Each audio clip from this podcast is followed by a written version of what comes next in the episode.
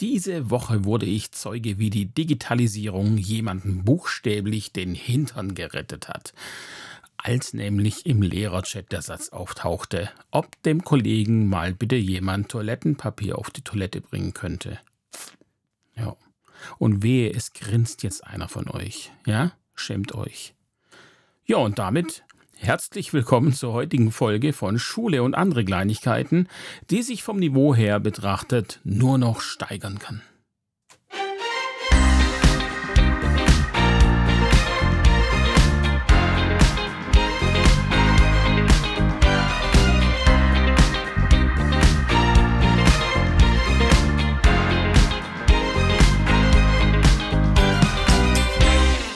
Ja, es ist Samstag, der 4. März. Ich bin wieder einen Tag zu spät dran. Ähm, die Wochen sind einfach voll und von daher müssen wir eben damit klarkommen. Ich habe schon überlegt, ob ich ihn jetzt immer samstags mache, aber nächsten Samstag ist die DAC da, da bin ich gar nicht im Haus hier. Ähm, deswegen wird dann nächste Woche wohl vermutlich wieder am Freitag kommen. Ich hoffe, ihr kommt mit so viel Unbeständigkeit klar. Äh, damit muss man einfach leben, wenn man mich kennt. So. Und das seid ihr, ihr kennt mich ja inzwischen auch so ein bisschen, ja. Ich habe einen interessanten Podcast vorbereitet, wie ich finde. Und äh, ich hoffe, dass ich das am Ende immer noch so sagen werde. Ich werde versuchen, heute mal nicht so schnell zu sprechen. Ich stelle fest, momentan äh, rede ich wirklich sehr, sehr schnell für meine Verhältnisse. Das liegt, glaube ich, einfach daran, dass ich so super viele Gedanken im Kopf habe und immer das Gefühl habe, ich vergesse was, wenn ich zu langsam spreche. Ähm, heute wird es viele neue Begriffe geben, für manche vielleicht. Deswegen äh, werde ich mich da dann besonders ins Zeug legen. Ja, und äh, bevor ich zum, zum Hauptthema komme, ähm, hatte ich diese Woche ein Gespräch mit einem Kollegen und ähm, das fand ich sehr interessant. Es ging nämlich darum, dass er meinte, ähm, ob wir die Schüler mit dem Angebot, das wir im Unterricht machen, also vor allem dem digitalen, ob wir die damit nicht überfordern. Wenn wir also äh, zum Beispiel Taskcards, Canva, GoodNotes, was es alles gibt, äh, wenn wir so viele unterschiedliche Dinge benutzen, ist es nicht einfach zu viel für die Schülerinnen. Und ich muss sagen, dass mir das schon zu denken gegeben hat. Denn äh, ich benutze ja viele unterschiedliche Dinge, a, um sie einmal zu testen und zu schauen, äh, taugen die was im Unterricht. Andererseits aber auch, um ja, den unterschiedlichen Lerntypen so ein bisschen gerecht zu werden. Also es hat durchaus schon auch einen, einen Grund, weshalb ich unterschiedliche Dinge benutze. Äh, nicht nur, weil ich alle neuen äh, Sachen total geil finde und das ohne äh, nachzudenken ausprobieren will, äh, sondern eben ja, weil ich dachte, gut, der eine kann mit dem was anf anfangen, der andere kann mit dem was anfangen. Schauen wir mal. Aber ja, er könnte natürlich nicht ganz Unrecht haben, wenn er sagt, dass das letztlich die Schüler überfordert. Und ähm, das ist ja auch was, womit ich Schwierigkeiten habe im, im Kollegium. Ähm, wir arbeiten mit dem Programm, dann mit dem Programm, mit dem Programm und ich muss letztlich wissen, wo finde ich was. Also ich habe immer sehr gern Anlaufstellen, die mir dann äh, die einzelnen Bereiche verlinken. Ja, dass ich sagen kann, okay, ich habe ein, ähm, einen Ort und äh, den kann ich immer ansteuern. Und wenn ich an diesem Ort bin, dann weiß ich es auch, dann weiß ich auch, wo es lang geht und äh, wo ich die anderen Sachen finde. Äh, so hätte ich mir das ja auch auf unserer Homepage gewünscht gehabt, dass man eben sagt, ähm, äh, die Homepage ist quasi das zentrale, das zentrale Element der Schule. Dort finde ich alles, was ich brauche, denn letztlich ähm, kriegen wir nicht alles zentral gelagert. Ich meine, die Lernplattformen, die werden sicherlich immer umfangreicher und können immer mehr. Trotzdem sind wir ja auch auf andere äh, externe Seiten angewiesen und das müssen wir irgendwie unter einen Hut bekommen. Also, um es kurz zu machen, ich denke, ja, er könnte damit tatsächlich recht haben. Wir überfordern unsere Schülerinnen da teilweise mit der, mit der unterschiedlichen Anzahl an Apps. Ich glaube allerdings auch, dass wir sie auch deswegen überfordern, weil wir ihnen gar nicht so richtig erklärt haben, wie man jetzt digital arbeitet. Oder vielleicht sogar, wie man generell arbeitet, wie man sich strukturiert, wie man sich organisiert. Wenn ich mir den einen oder anderen Kollegin anschaue, dann denke ich, ähm, wir können wir Lehrer das selber nicht. Also da muss ich auch nicht andere anschauen, da muss ich ja mich anschauen. Ich muss nur den, den Schreibtisch hier angucken, vor dem ich sitze. Dann weiß ich, dass ich offensichtlich äh, Schwierigkeiten habe, mich zu organisieren. Und äh, wir müssen es aber den Schülern beibringen. Und äh, wir sollten ihnen ja vielleicht nicht unbedingt das weitergeben, wie wir es machen, sondern eine verbesserte Version. Ähm, ja, deswegen denke ich, bräuchte es da ganz sicherlich ein, ein, Konzept für die Schülerinnen von der Schule aus, wie man äh, arbeitet, wie man lernt, einmal digital, aber auch analog. Und vermutlich profitiert davon auch der eine oder andere äh, Lehrer. Ähm, ein einfaches Beispiel ist eben auch die, ähm, diese Vielzahl an Apps. Ich habe äh, diese Woche auf der Seite There's an AI for That eine Internetseite gefunden, die eine Konferenzsoftware anbietet aber nicht jetzt nicht irgendeine, so wie man es kennt mit Zoom und so weiter, sondern es war quasi wie das Metaverse. Äh, man kann sich da einen Avatar gestalten, also seine eigene Person, die eben so aussieht wie man selbst. Dann äh, sucht man sich ein Gebäude aus mit mehreren Zimmern und darin kann man dann arbeiten. Das Ganze ist 3D. Ähm, kann auch aus der First-Person-View äh, darin herumlaufen. Also es ist wie eine echte virtuelle Welt. Es gibt Konferenzräume, eine Küche, äh, kann man sich Wasser holen und so weiter. Es gibt eine, eine, eine Terrasse mit kleinem Pool. Ähm, und in diesen Konferenzräumen befinden sich Monitore. Ja, manchmal ein Monitor, manchmal sind es mehrere. Und ähm, ja, das Coole an der Sache ist, wenn ich das Mikro anhabe am PC, dann können mich auch, können mich auch alle im Raum hören. Äh, manchmal gibt es auch spezielle Konferenzecken. Der Whirlpool zum Beispiel ist so einer. Das heißt, dann hört man eben nur die Leute, die sich auch in diesem Whirlpool befinden und man kann mit diesen sprechen. Wenn man dann seine Kamera noch dazu anmacht, dann hat man eben eine ganz normale, in Anführungsstrichen, Videokonferenz, äh, wo man die anderen auch sehen kann. Die Kameras werden dann auf den Monitoren dargestellt in den Konferenzräumen. Und äh, diese Monitore in diesen Konferenzräumen, äh, da lassen sich noch viele andere Sachen machen. Äh, da kann man zum Beispiel eben auch seinen eigenen echten Monitor äh, teilen oder seinen Browser. Ähm, man kann da ein Whiteboard erstellen, äh, mit, an dem dann kollaborativ gearbeitet werden kann. Ähm, ich kann YouTube-Videos ablaufen lassen und so weiter und so fort. Also ich fand das eine sehr, sehr, sehr, sehr coole ähm, Seite. Ich habe die dann Frederik gezeigt äh, und auch noch ein paar anderen Leuten. Und ähm, äh, Frederik hat mir auf Anhieb zwei Seiten genannt, die etwas Ähnliches können, aber 2D sind. Und äh, auch andere Kollegen konnten mir genau diese Seiten zeigen. Also würde ich mal sagen, es, es gibt einfach zu viel äh, an Apps, die, die gleich sind oder ähnlich sind. Und es hört auch nicht auf mit diesen Apps. Äh, Beispiel kollaborative Whiteboards, die gibt es ja schon ewig. Microsoft hatte schon ewig eins und auch andere ähm, Open Source Programme haben das schon ewig. Und es kommen auch ständig neue Anbieter dazu die das wieder anbieten. Ja, ähm, sogar unsere, unsere sperrige Nextcloud hat ein eingebautes Whiteboard. Und ähm, ja, also letztlich geht es doch darum, dass wir Lehrer uns darauf einigen, welche Programme wollen wir nutzen. Uns zuliebe, also wir einigen uns uns zuliebe darauf, aber eben auch den Schülern zuliebe, damit es für die einfach klarer wird, an der Schule benutzen wir das und ich muss mich da nicht in vier, fünf unterschiedliche Programme eindenken. Ich denke, wenn wir Lehrer uns einigen, und dann den Schülerinnen auch noch ein paar Methoden an die Hand geben könnten, wie man jetzt Aufschriebe zum Beispiel richtig macht, dann äh, wäre das iPad eine tolle Sache im Unterricht und äh, könnte dann sogar ein Heft ersetzen. Die Frage ist jedoch, ob ein iPad ein Heft überhaupt ersetzen muss. Ja, ähm, ich bin diesbezüglich sehr unschlüssig, weil ich selbst zum Beispiel ähm, mit Papier oder auf Papier sehr viel besser lernen kann. Also ich, ich mag Bücher immer noch sehr. Ich mag auch ähm, Aufschriebe von Hand sehr. Und ich denke aber, dass die Wahl, ob jetzt ein Schüler oder eine Schülerin ein Heft führen möchte, äh, analog oder digital, äh, das sollte in der Hand der Schülerin liegen. Und zwar nachdem man ihr ihm die ähm, Vor- und Nachteile gezeigt hat. Also das ist schon wichtig. Man kann jetzt nicht einfach sagen, entscheide und nachher eben stellt die Person fest, oh Mist, das war die falsche Entscheidung.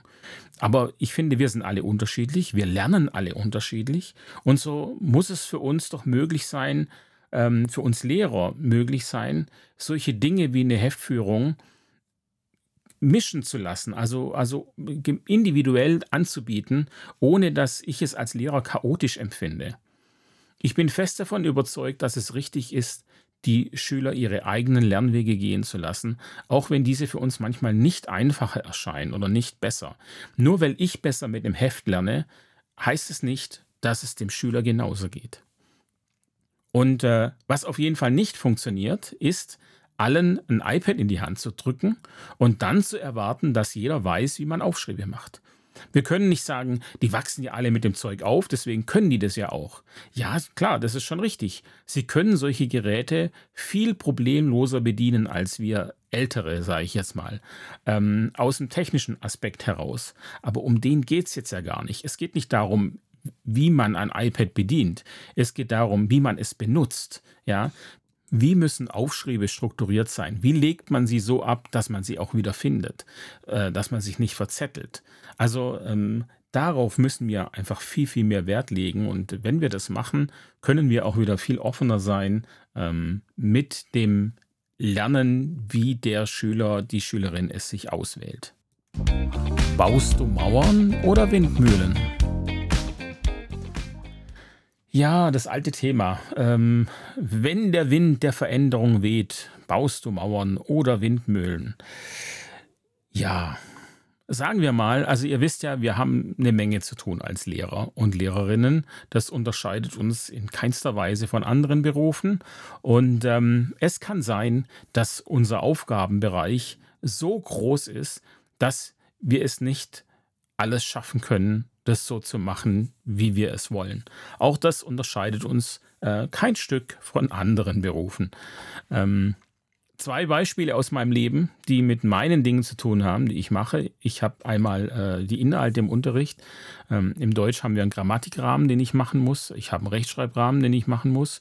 Ich muss vier Klassenarbeiten schreiben, äh, Theater spielen, drei bis vier Textarten pro Schule schaffen und dann noch ein Buch lesen. Außerdem muss ich natürlich, damit die Sachen davor klappen, äh, jeweils eine Menge Methoden erarbeiten. Und wenn ich dann Klassenlehrer bin, muss ich in Deutsch auch noch äh, organisatorische Sachen besprechen, Schulmitteilungen austeilen und einsammeln, Streit schlichten und so weiter und so weiter.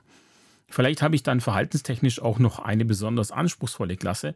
Dann kann ich den fachlichen Teil das erste halbe Jahr eigentlich erstmal komplett in die Tonne treten. Das heißt, die, ähm, die Inhalte, die ich im, im, Bildungs-, die im Bildungsplan drinstehen, die ich machen müsste, die werde ich nicht schaffen. Ich brauche also mehr Mut zur Lücke. Jetzt kann ich mir überlegen, ob ich äh, ein, ein, Thema komplett einspare oder von allen Themen äh, nur ein bisschen was mache, das nicht so tiefgehend mache, wie auch immer. Ähm, sollte ich das Verhalten von so einer Klasse dann in den Griff bekommen, dann und am Ende ein bisschen mehr aufholen können, weil es einfach das, ja, weil sie besser lernen, dann werde ich am Ende vom Jahr trotzdem nicht alles geschafft haben. Und äh, damit werde ich erstmal leben müssen. So, Beispiel 2, iPads. Ähm, eine Schule entscheidet sich für die Anschaffung von iPads. Äh, während Corona konnte man das sehr schön in den sozialen Medien sehen, wie die Lehrer da zuhauf fragten, was sie kaufen sollen. Und egal, ob es jetzt eine 1 zu 1 Ausstattung bei einer Klasse sein soll oder äh, ein iPad, Wagen oder Koffer, völlig wurscht. Ähm, in der Regel ist dann ein Lehrer allein dafür verantwortlich und ähm, der hat nebenher aber auch noch eine Unterrichtsverpflichtung. In den meisten Fällen ähm, wird es ja der Netzwerkbetreuer machen, der aber, ja, wie der Name schon sagt, auch noch das Schulnetzwerk betreut. Also alle anderen PCs und Laptops und vielleicht auch noch die Homepage. Bei mir war das so, ich habe ähm, alles in Personalunion gemacht. Ähm, Schulnetz, iPads, Homepage und offiziell gibt es dafür zwei Reduktionsstunden. Das hat man ganz einfach gemacht im Organisationserlass. Und zwar ähm, ab 25 Endgeräten gibt es eine Reduktionsstunde und ab 51 Endgeräten gibt es zwei Reduktionsstunden. Ähm, das zum Thema Digitalisierung in Deutschland. An der Berufsschule sieht es ein klein bisschen anders aus. Da gibt es nämlich ab 25.4 und ab 51 gibt es ja sieben eigentlich schon. Wir haben an unserer Schule über 300 Endgeräte. Damit bekommen wir also zwei Reduktionsstunden, während die Berufsschule 17 bekommen würde.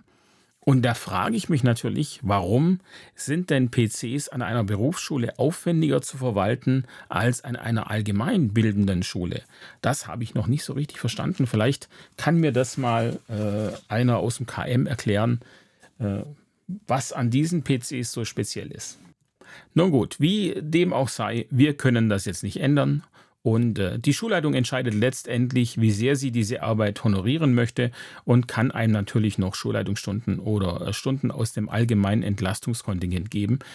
Wer sich dafür interessiert, man kann das ganz einfach ausrechnen, äh, wie viele Stunden einer Schule da zur Verfügung stehen. In Baden-Württemberg sind es ähm, 1,25 äh, Stunden je Klasse bis zu 20 Klassen äh, für Schulleitungsstunden und für das allgemeine Entlastungskontingent sind es dann 0,45 Stunden ähm, je Klasse.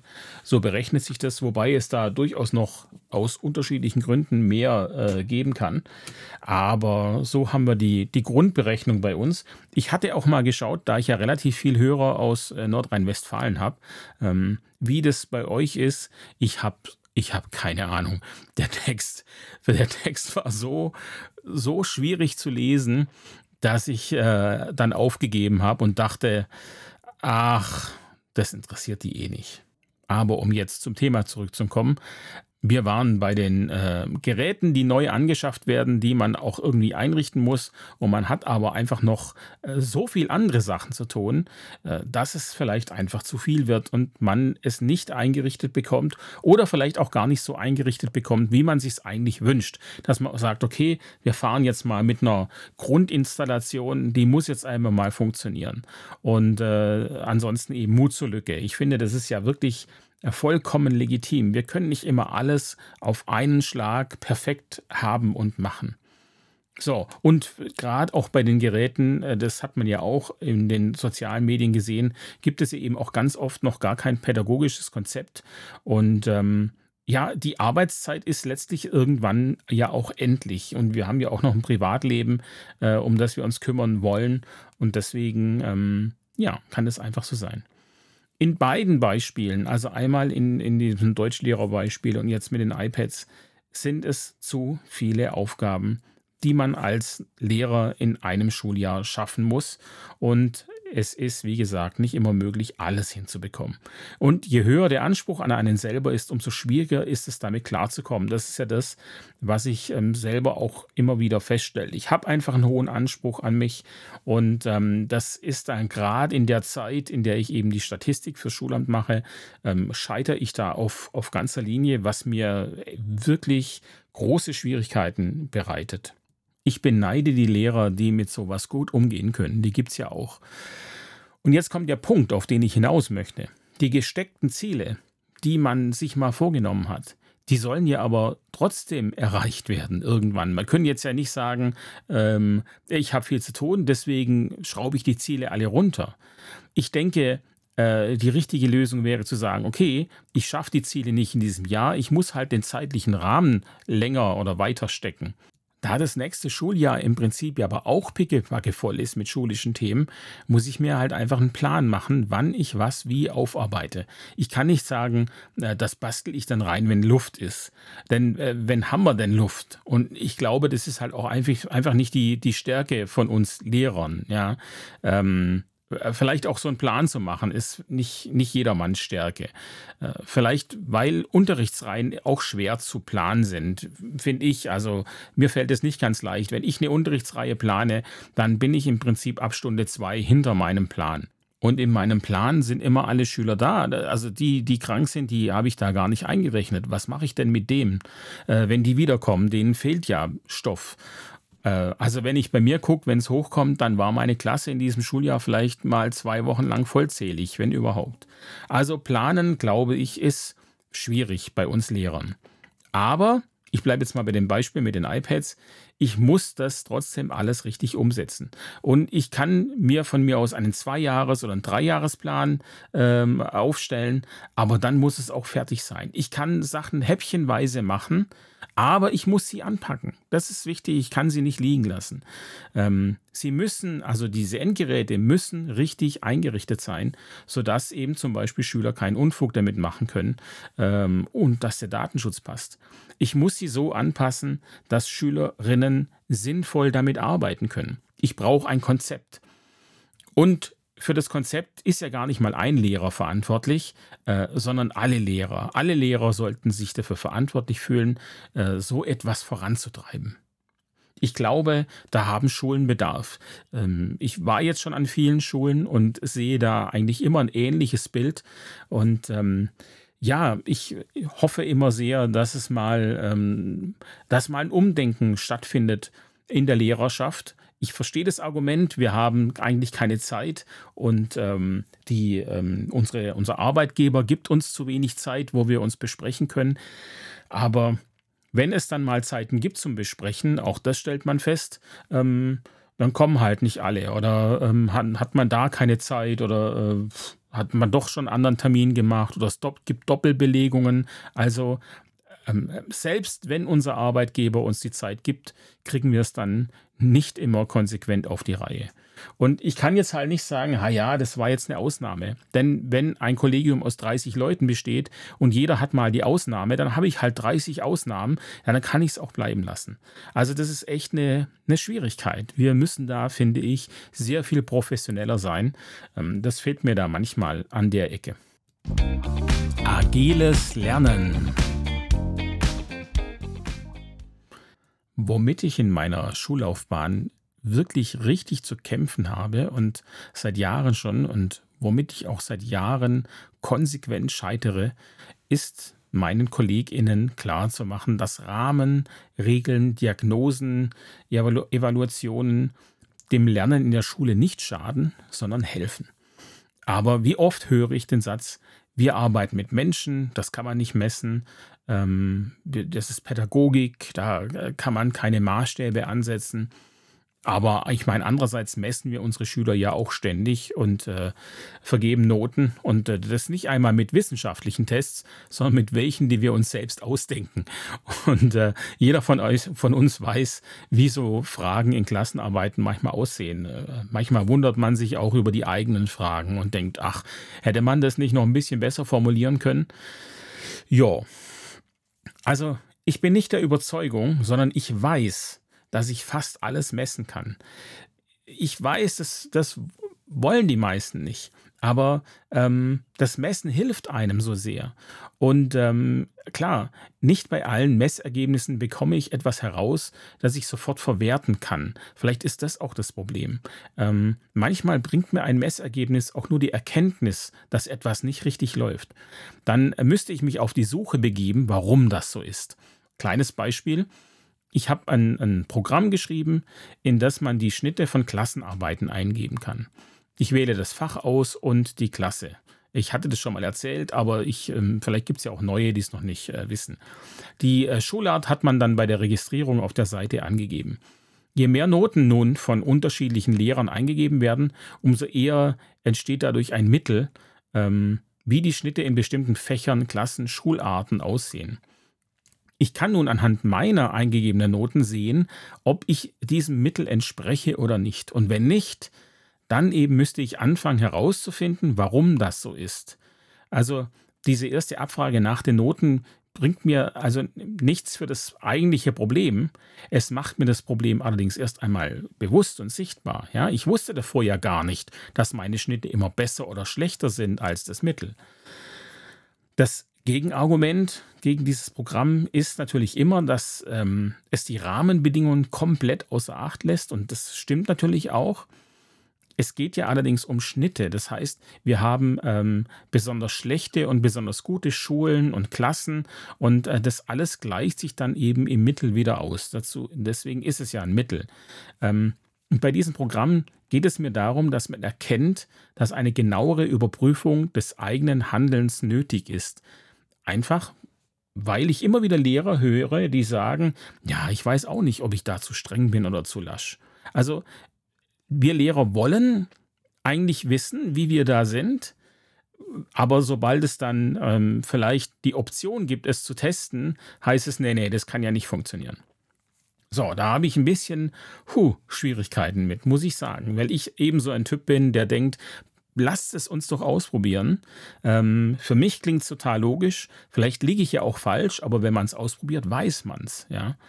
Ähm, so, und ich denke eben, dass dieses Bewusstmachen äh, ne, ein ganz, ganz, ganz, ganz wichtiger Punkt ist.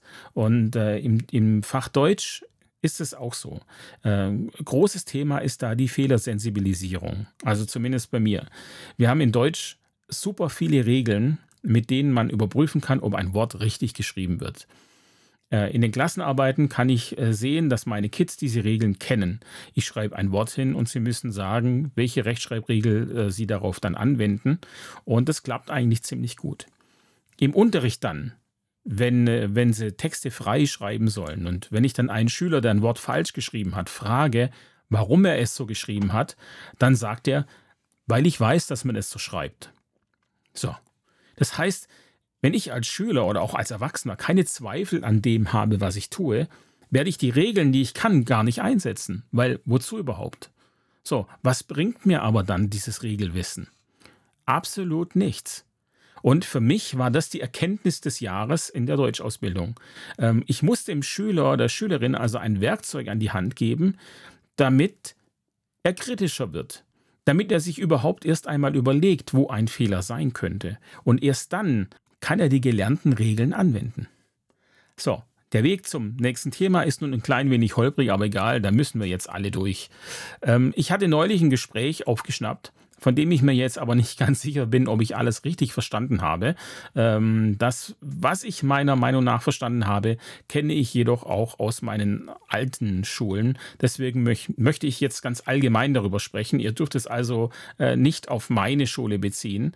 Ähm, es ist ein allgemeines Thema, das einfach jede Schule betrifft. Und äh, mal so ganz by the way, das ist inzwischen mein Leben, ja, dass ich ganz oft einfach nicht weiß, was geredet wurde, weil ich nur Fetzen verstanden habe. Äh, manchmal von Gesprächen anderen, wo es ja egal ist, aber manchmal auch von Gesprächen, die mit mir geführt werden. werden. Ähm, dieses Gefühl habe ich jeden verdammten Tag und es ist gar nicht so schön, wie es jetzt klingt. Ja, aber zurück zum Thema. Schon immer gibt es Projektarbeit an Schulen, äh, die gefühlt sehr oft mäßig funktioniert. Was einen dann dazu verleitet zu sagen, dass Projektarbeit ja eh nicht funktioniert und nichts bringt und dass da die Hälfte der Schüler nur rumgestanden ist und so weiter. Und daher, das führt dann dazu, dass Schulen keine Projekte mehr machen vielleicht. Also jetzt meine Schule, wenn ich jetzt doch kurz darauf, meine Schule macht kein ähm, schulartübergreifendes Projekt oder eine Projektwoche, Projekttage. Ähm, wo alle zusammenarbeiten. Äh, aber da ich jetzt mitten in der Pandemie gekommen bin, kann das natürlich auch äh, daran liegen. Also vielleicht hatten wir das auch und, und machen es wieder. Ich weiß es gerade nicht. An meiner früheren Schule hatten wir so, ja, so zwei Projekttage im Jahr oder so, die dann so zwei bis drei Tage lang gingen zu einem bestimmten Thema die ich meist sehr gewinnbringend fand. Fand ich eine tolle Sache. Ging es dann um, gern auch um soziale Sachen, wie gehen wir miteinander um, ähm, aber halt eben auch ähm, ja, alltägliche Sachen. So, und ich kann jetzt, naja, was die Projekte betrifft, ich kann dieses Gefühl der Frustration schon nachvollziehen. Ich glaube jedoch, dass wir im Falle eines Projekts von viel zu viel Vorwissen ausgehen. In einem Projekt passieren so viele Dinge auf unterschiedlichen Ebenen gleichzeitig, dass es einfach sehr komplex und erfordert ein hohes Maß an Organisation. Ich glaube, wir halten Dinge in einem Projekt selbstverständlich, die wir mit den Schülerinnen allerdings nie geübt haben. Vielleicht haben wir es mal gesagt, okay, aber das reicht dann halt nicht. Ja? Also man kann nicht sagen, äh, wir haben jetzt ein Projekt zum Thema Müllvermeidung, los geht's. Äh, ein Projekt braucht Struktur und einen festen zeitlichen Rahmen. Da müssen Bedingungen, Abläufe, Dokumentationen und so weiter im Vorfeld geklärt werden, damit es im Projekt auch genutzt werden kann. Und damit kommen wir jetzt zum Thema und zwar zum agilen Lernen, genauer gesagt zu Scrum. Scrum wurde eigentlich für die Softwareentwicklung entwickelt, äh, kommt jedoch immer mehr in die Schulen rein.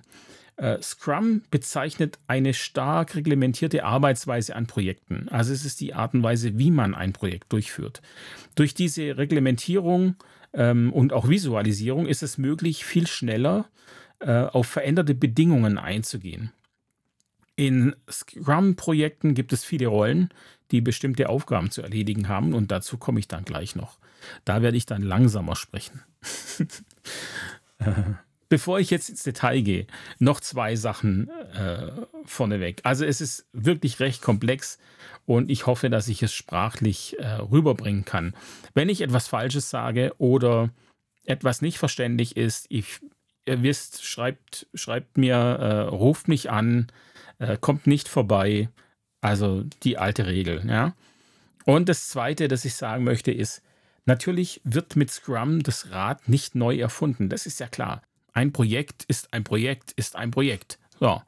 Ähm, wenn es früher äh, neue Namen für alte Dinge gab, dann war ich immer der Erste, der gesagt hat, dass es alles im Prinzip dasselbe ist, was wir da, äh, was wir doch schon immer machen und äh, man gibt jetzt halt einen neuen Namen her, um das irgendwie wieder attraktiver zu gestalten und so weiter.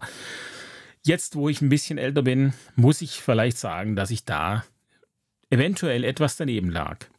Denn in der Regel geht mit neuen Namen und einem neuen Aufbau auch eine neue Denk- oder Herangehensweise einher. Äh, einfach ein anderes Mindset. Und auch wenn der Kern der Sache vielleicht gleich bleibt, können wir die Dinge darum herum, also das Ganze damit, dann doch schon sehr verändern. Wie jetzt eben zum Beispiel bei der Projektarbeit. Ich mache schon immer Projektarbeit, äh, mehr oder weniger erfolgreich. Ähm, ich, ich liebe aber Projektarbeit, auch wenn sie in den Gruppen ganz oft zu Streit führt. Ähm, ich finde diese ganzen Prozesse, die innerhalb eines Projekts passieren, als enorm wichtig. Ähm, ganz oft, leider, komme ich in der Projektarbeit jedoch zu keinem Ergebnis. Wir, wir bekommen es dann nicht hin, zeitlich das Ding abzuschließen. Und ich stelle eben auch fest, ich habe es ganz selten geschafft, Struktur in die Arbeit der Schüler zu bekommen. Letztlich habe ich vielleicht auch oft Struktur in die Hand der Schüler gegeben und es danach aber schlecht bewertet, wenn sie es nicht hinbekommen haben. So, das heißt, sie haben von mir eigentlich viel zu wenig Hilfsmittel bekommen, um ihre Projektarbeit zu strukturieren. Ich gehe einfach davon aus, ihr könnt es, ihr kriegt es schon hin und ihr müsst ja nur miteinander sprechen. Und ich denke, da ähm, bin ich einfach persönlich auf dem Holzweg gewesen ähm, und habe es mir da vielleicht auch ein, ein bisschen zu einfach gemacht. Da denke ich jetzt, ist Scrum für mich auf jeden Fall ein absoluter Gamechanger, weil das nämlich genau diese Dinge in den Fokus nimmt. So, jetzt kommt der Teil mit den vielen neuen Begriffen. also ein zentraler Punkt in der ganzen Sache spielt dabei das Kanban-Board. Dieses Board wurde 1947 von einem Ingenieur bei Toyota entwickelt, äh, der die Arbeit effizienter gestalten wollte. Und letztlich ist das Kanban-Board einfach nur eine Tabelle mit Spalten. Wie viele Spalten man macht, das kommt einfach jetzt so ein bisschen drauf an, äh, wie euer Projekt aussieht, was man da machen möchte. Für mein Beispiel jetzt von mir aus reichen einfach mal die drei Spalten To Do, Doing und Dann, also zu erledigen, in Bearbeitung und fertig. Ja, vielleicht packen wir davor doch noch eine vierte Spalte, eine Aufgabensammlung. So, der Inhalt des Kanban-Boards ist dann eine Teilaufgabe des ganzen Projekts, also nicht das komplette Projekt selbst, sondern eben nur ein Teil und man nennt diese Teilaufgabe einen Sprint. Ein Sprint muss in einer bestimmten Zeit erledigt werden. In der Wirtschaft sind es in der Regel 14 Tage. Ganz früher waren es wohl mal vier Wochen. Auch das ist im Wandel. Und letztlich kann es auch äh, von jedem so verändert werden, wie er will. Wichtig ist eben nur, dass es äh, ein festgelegter Zeitpunkt ist oder Zeitraum ist, der nicht überschritten werden darf. In der Schule könnte man sagen, das ist vielleicht eine Doppelstunde oder es sind drei Stunden am Stück oder, oder zwei Doppelstunden, wie auch immer. Zuerst wenn man jetzt ähm, dann die Dauer festgelegt hat, muss überlegt werden, was alles für Aufgaben erledigt werden müssen, um diesen Sprint zu erledigen. Man macht also ein, ein äh, Sprint-Planning. So, die Teilaufgabe wird also in kleinere Aufgaben aufgesplittet und auf Post-its in die To-Do-Spalte geklebt. Oder in die Aufgabenspalte, je nachdem, wie ihr sie dann eben nennt. Diese, dieser Aufgabenkatalog, der dabei entsteht, den nennt man dann äh, Product Backlog. Als nächstes im sogenannten Planning Poker geht es darum einzuschätzen, wie groß der Aufwand für eine Aufgabe ist. Der Hintergrund darin liegt einfach, ähm, dass sich alle darüber einig sein müssen, was überhaupt die Aufgabe beinhaltet. Jeder muss dann äh, mittels einer Karte angeben, wie hoch er den Aufwand dieser Aufgabe einschätzt. Die Karten werden zeitgleich aufgedeckt und der größte und der kleinste Wert muss erklären, wie er auf seine zeitliche Einschätzung kommt.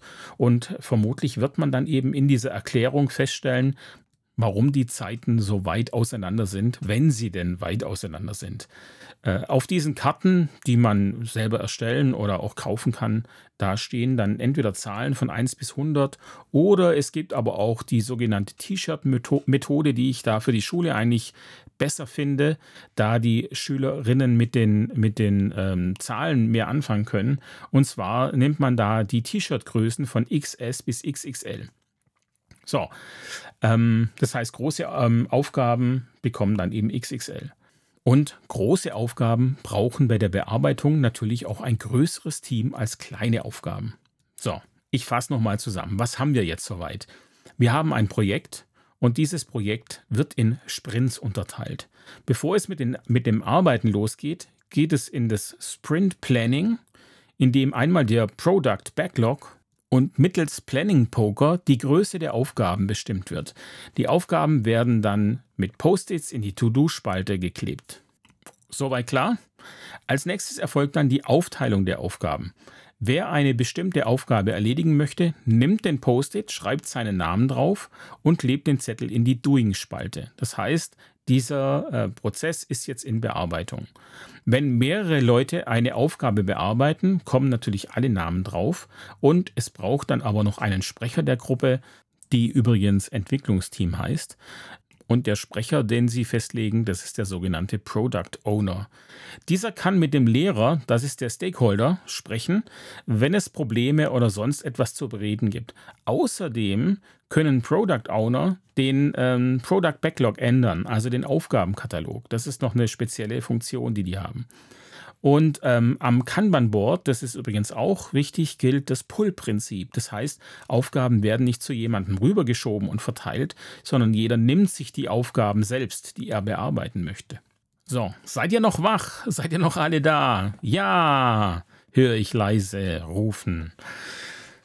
Ja, also sobald die Zettel in der Doing-Spalte und die Product Owner festgelegt wurden, geht's ans Arbeiten, bis alle Zettel in der rechten Spalte sind dann ist der Sprint erledigt. Und es erfolgt eine kurze äh, Reflexionsphase, dem sogenannten Sprint Review. Oh, ich hasse diese englischen Begriffe wirklich. Ihr wisst ja gar nicht, wie oft ich die hier gerade neu aufnehme, jedes Mal. Okay, aber ich ziehe es durch. Knallhart.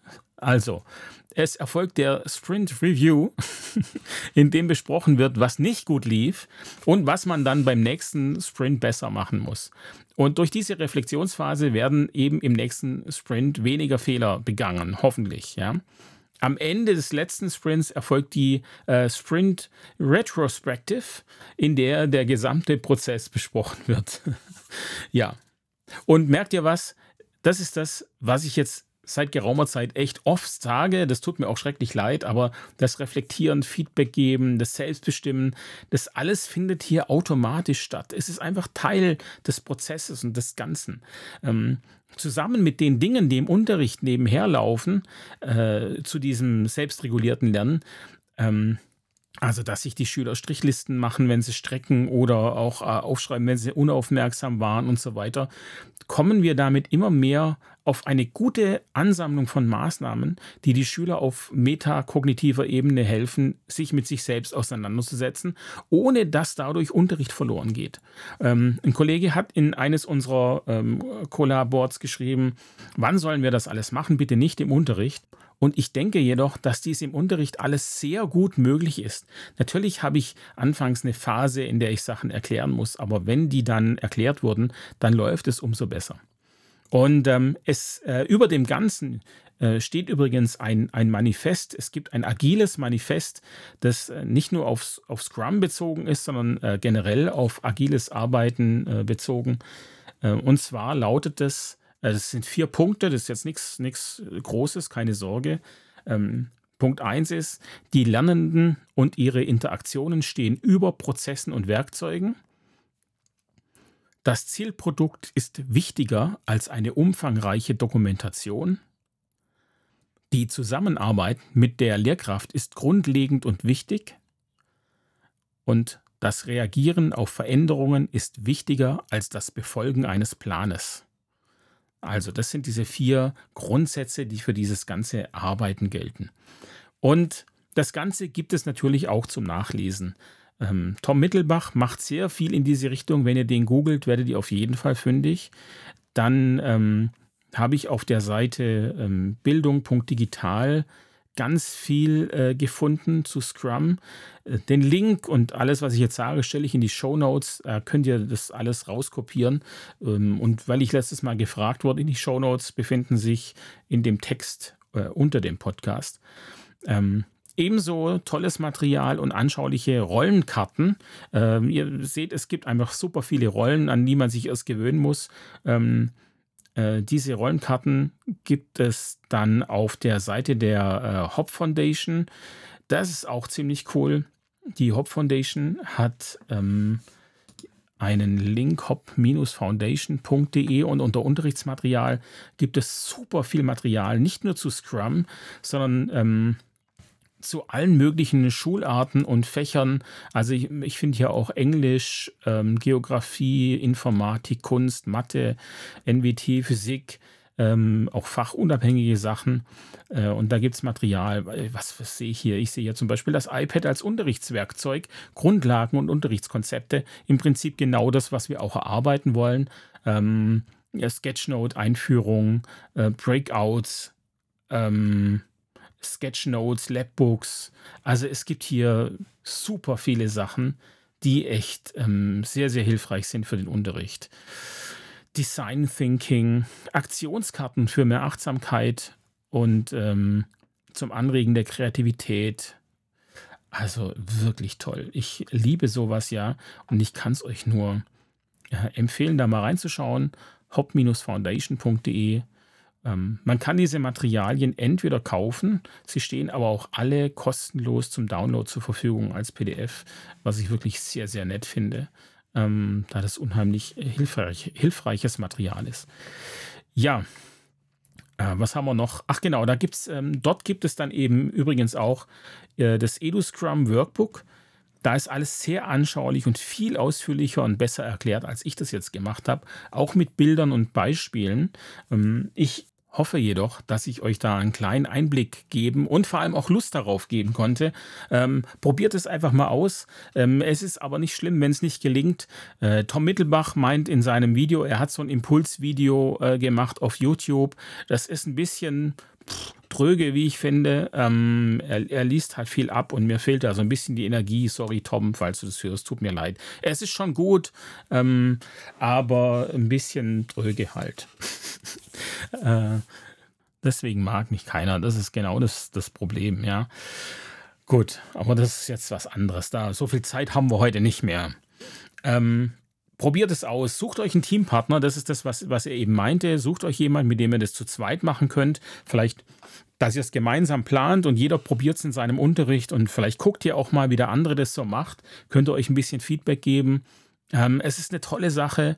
Ich verspreche euch, ihr werdet damit tolle Ergebnisse haben. Vielleicht nicht beim ersten Mal, aber beim zweiten Mal auf jeden Fall. Ähm, wenn man im Internet so schaut, man kann ja auch ähm, auf Twitter gucken und so weiter. Es gibt ja immer wieder Lehrer, die es testen und ausprobieren.